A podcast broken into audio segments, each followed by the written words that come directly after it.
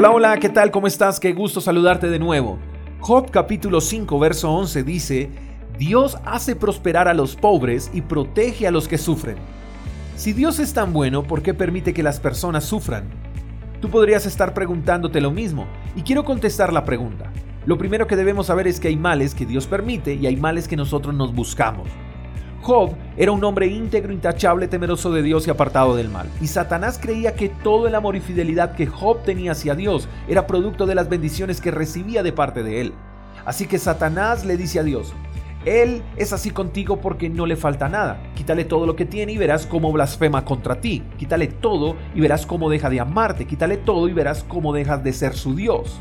Así que Dios le permite a Satanás quitarle todo a Job, y todo es todo. Le quitó todas sus posesiones, quedó en la ruina, le quitó además a sus hijos, todos sus hijos murieron el mismo día, y para rematar tuvo que enfrentar una crisis de salud fuertísima. Como decimos en Colombia, el pobre Job estaba llevado.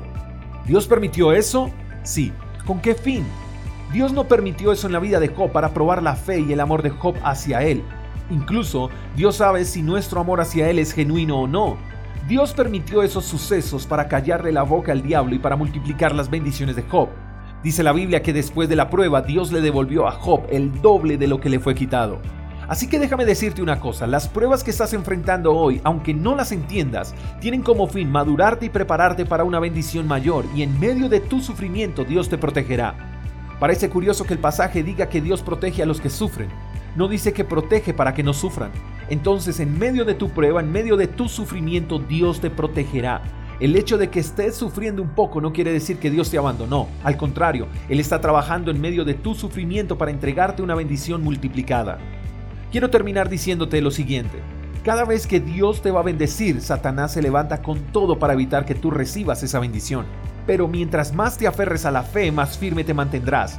Satanás no va a descansar hasta no verte derrotado, pero Dios te protegerá y usará tu proceso como la excusa perfecta para mostrarte su poder y para bendecirte. Así que disfruta de los procesos, tu bendición ya está en camino.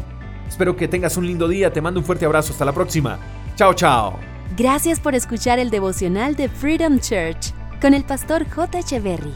Si quieres saber más acerca de nuestra comunidad, síguenos en Instagram, arroba Freedom Church Call. Hasta la próxima.